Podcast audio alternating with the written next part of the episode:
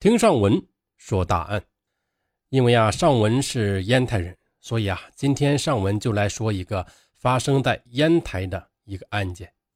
说是在二零零三年春节过后，烟台的歌舞厅和夜总会呈现出一片繁忙的景象。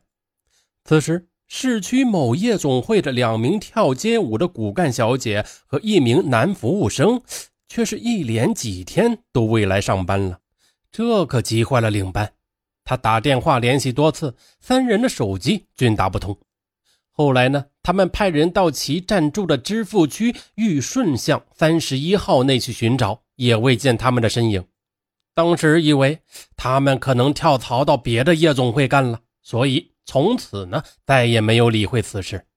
但是没想到，三月七日上午，男服务生的父母突然来到了夜总会。说是已经有十一天没见儿子了，不知道发生了什么事领班听后联想到三人不辞而别的反常现象，这才感到一丝不祥之兆，于是便急忙带领员工和男服务生的父母赶到知福区玉顺巷三十一号内的十六号。可是敲了半天门也没有见到里面有动静，情急之下，他们撬开了防盗门。进屋一看，一副毛骨悚然的恐怖画面顿时出现在大家的面前。只见土炕上有两具尸体，已经高度腐烂了，并发出令人作呕的臭气，吓得大家连声的惊叫，夺路而逃，急忙报警。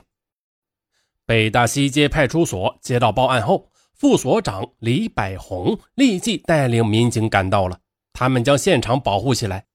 分管领导呢，也带领刑侦和技术人员疾驰而至，展开了紧张的现场勘查。现场位于三十一号楼的顶层，两具尸体在一个土炕上，全身已经腐胀变形。经法医初步检验，两死者为一男一女，其身上均无伤痕。解剖尸体呢，确定两死者均系窒息而死。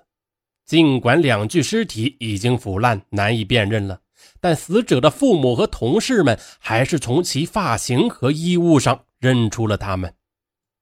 经最后确认，该男子就是这位父母苦苦寻找的儿子，女子呢是男子的恋爱对象。现场非常整齐，毫无翻动的迹象，门锁和窗户呢也完好无损。打眼一看。双方好像是殉情自杀，可刑侦技术人员凭借职业的敏感，发现了许多的疑点。两个手机的充电器都插在电源上，而手机呢却不翼而飞了。还有就是，男死者生前不像是与死者睡在一起的，就好像是死后被他人搬上炕的。死者呢虽系窒息死亡。但却不是煤气中毒或者其他意外，反而好像是被人给勒死的，这不排除他杀可能。当晚九点，北大西街派出所里灯火辉煌，劳累了一天，连晚饭也没有顾得上吃的刑侦人员们正汇集在这里研究案情。大家围绕在现场勘查和访问获得的情况进行激烈的讨论。现场门窗是完好无损，无打斗迹象，这就说明系熟人所为。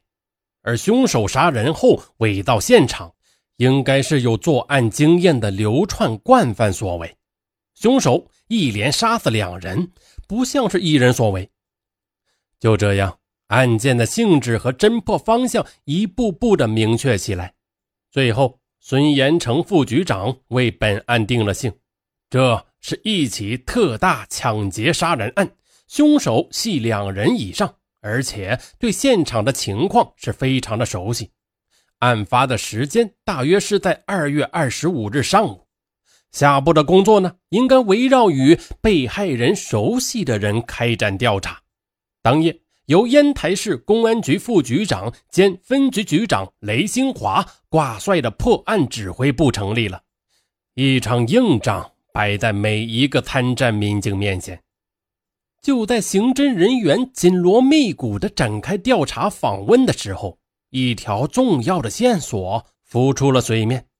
原来，在案发地居住的除了两名被害人外，还有一位女子，她的名字叫王玲。案发前夜在此屋住过，此后呢便下落不明了。据夜总会反映，二月二十四日晚上，也就是案发当晚，有人看见她和一个高个子男人在现场附近溜达，但是呢，其相貌却没有看清楚。经过进一步的调查。王玲呢是假名，没想到她与男死者也保持着恋爱关系。联系当时现场的情况和他突然失踪，以及案发当晚与那个高个子男人在现场附近出现的种种情况分析，王玲的作案嫌疑很大。可是，王玲为何要杀害他们？是图财害命，还是争风吃醋呢？再就是他的失踪也是很蹊跷的，因为他连最起码的生活用品也没有带走，是仓皇潜逃没来得及吗？还是有意留给警方看的？如果不是他作案，那真正的凶手又会是谁呢？围绕这些疑问，刑侦人员把寻找王玲作为侦破本案的突破口。这个化名为王玲的女青年在二十岁左右。由于她有一张漂亮的脸蛋再加上能说会道，所以在烟台娱乐圈里也算是个小有名气的人物。在她交往的人当中，既有腰缠万贯的大款，也有一掷千金的老板，还有更多的社会青年和不法之徒。他们分布在烟台、上海、北京、广州、济南、青岛、潍坊等二十多个城市里，非常的广泛和复杂。要想在短时间内全部查清这些关系，绝非易事。